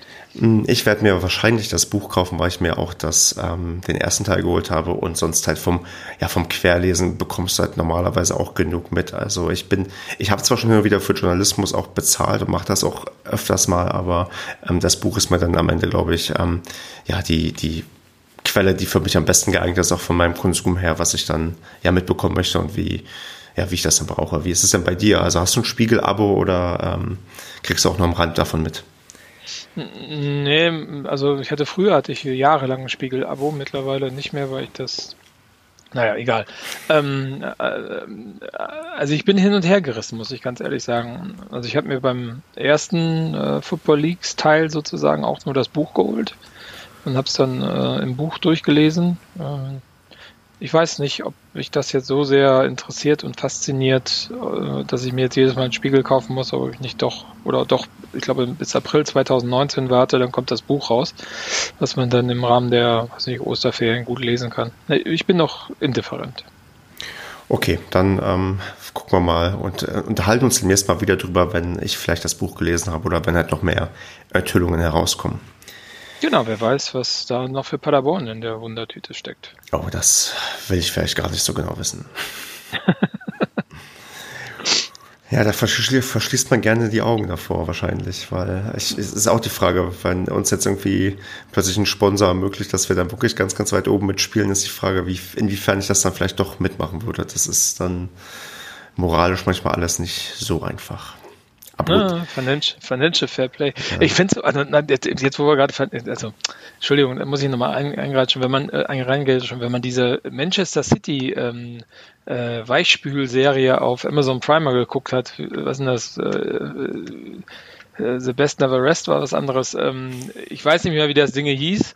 Ähm, und dann jetzt sieht, das jetzt war, glaube ich, heute wieder Manchester City, war heute ein Teil ähm, auf Spiegel Online habe ich gelesen mit Financial Fair Play, wo ähm, irgendwie einer dieser Hauptcharaktere, der die Vereinsführung inne hat in Manchester, ähm, dort irgendwie am Pranger gestellt worden ist mit Sachen mit Scheiß kaufen äh, die ähm, ja, die Vereine auf und äh, missachten das Financial Fair Play, finde ich auch sehr interessant. Also schon eine faszinierende Thematik. Vielleicht kaufen wir doch einen Spiegel. okay, kommen wir zu vielleicht noch was Erfreulicherem und zwar dem Social Media Post der Woche. Und ähm, ich habe hier keinen so richtigen Post ausgesucht, ähm, wobei es gibt auch eine Postform, aber ich würde gerne ein Zitat von Uwe Hünemeyer als Social Media Post der Woche ja, geben, weil er hat sich ähm, zur Stimmung geäußert in, in Leipzig und ähm, er hat jetzt nicht gesagt, dass er ähm, Pyro gut findet, aber er, man liest schon so ein bisschen raus, dass er jetzt sich, wir mal, nicht so wie sonst reflexartig klar distanziert, sondern schon meint, ähm, Pyro ist ein streitbares Thema, aber halt die Stimmung, die er da in Leipzig erlebt hat, war schon herausragend. Und das finde ich eigentlich ähm, ist doch ein sehr, sehr nettes Zitat, irgendwie was ähm, recht unaufgeregt ist, auch jetzt niemanden irgendwie großartig angreift, sondern einfach so auch seine Wahrnehmung irgendwie ähm, zeigt und nicht so dieses, sagen wir mal, weichgespülte, was dann wahrscheinlich Manuel Neuer danach nicht hätte sagen dürfen oder gesagt, weil ähm, das sich nicht gehört. Also wir können ja abstimmen. Ich bin dafür. Du auch? Ich auch. Mit ja. Also ich finde es ein cooles, cooles Zitat, definitiv. Also ist auch ein schöner Kontrast zur Super League. Genau, das ob ist. Da, ob da Pyro erlaubt ist, das wage ich zu bezweifeln. ja, ob da überhaupt Zuschauer erlaubt sind, wage ich fast zu bezweifeln. Ob sich das überhaupt jemand leisten kann, diesen guten Fußball sich anzuschauen. Richtig. Tja, kommen wir zu den Tipps, denn wir spielen gegen den. Ich, wofür steht das SV bei ähm, KSV Holstein Kiel? Sportverein.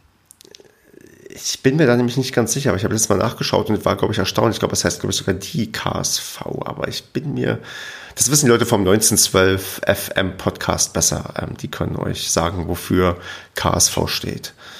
Ist das nicht Kieler Sportvereinigung von 1900? So wäre dann der gesamte Name. Sind die nicht von 1912? Also, im Moment. Die Kieler Sportvereinigung von 1900 e.V., allgemein bekannt als Holstein Kiel, ist ein rund 2350 Mitglieder zählender Sportverein aus Kiel und kriegt nächsten Freitag in Paderborn einen auf den Sack, steht hier bei Wikipedia. Tja, und wie hoch steht da? Also ich würde sagen, das steht da nicht, das sage ich jetzt. 3-1 gewinnen wir, weil wir ja, uns was von der Seele spielen müssen. Ja, komm, und ich sage, wir machen es ohne Gegentor. Wir gewinnen mit 2 zu 0. 2 zu 0, gut. Ja. Wer hat sonst noch getippt? Ich glaube, der Andreas hat wie immer also 4 zu 0 getippt. Und ja, für Kevin darfst du jetzt tippen. Äh, also machen wir meinen Standard-Tipp. 79 zu 78.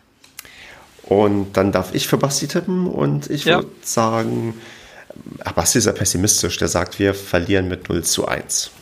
0 zu 1, okay. Ja. Ich sehe es vor mir, am Ende kriegt Basti Punkte für diesen Tipp, den ich für ihn gemacht habe. Dann müssen wir das Tattoo doch vorziehen. Gut, Marco, haben wir noch ein Thema, was wir loswerden müssen? Nö, ich glaube heute nicht. Ich freue mich auf ein schönes Heimspiel. Bei Flutlicht und Oh ja, Nach Flo, oh, scheiß. Freitagsspiel, ey. Ich, ich habe heute schon auf ähm, Twitter gefragt, ob mich ähm, irgendein Pizzalieferdienst vielleicht mitnehmen kann, weil ähm, BlaBlaCar finde ich gerade keine Mitfahrgelegenheit, ähm, Bahn ist zu teuer, Flixbus hat keine Verbindung. Ähm, wenn jemand von den Hörern hier frühzeitig aus dem ja, hessischen Raum ähm, am Freitag anreist, bitte bei mir melden. Ich suche noch eine Mitfahrgelegenheit. ja, wäre wichtig, dass der Stefan im Stadion ist. Ja, wir haben mal wieder Zeit. Ich ähm, denke auch, dass die Paracast-Gruppe, wenn sie vorhanden ist, an dem Tag auch recht geschlossen zusammensteht, weil es könnte eventuell einer meiner letzten Heimspiele sein, wo ich noch einen Wohnsitz in Paderborn habe. Das ist gut, dann musst du danach auch noch ein Bier in der Stadt trinken. Das ist vielleicht sogar eine Option. Wir müssen mal gucken. Wunderbar. Welch eine Ankündigung. Ähm, und sonst genau, wenn noch ähm, Leute mir beim Umzug helfen wollen, ähm, bitte Bescheid sagen. Das nehme ich anstatt einer Bierspende vielleicht. Nur wenn du Aufkleber hast. Auf, ja, da gibt auf jeden Fall einen oder Aufkleber, wenn ich hier Umzugshelfer über den Padercast finde. ähm, gut, Marco, dann würde ich sagen, haben wir eine entspannte Woche und ähm, sehen uns dann am Freitag im Stadion. Auf alle Fälle. Bis dann. Bis dann, ciao. Ciao.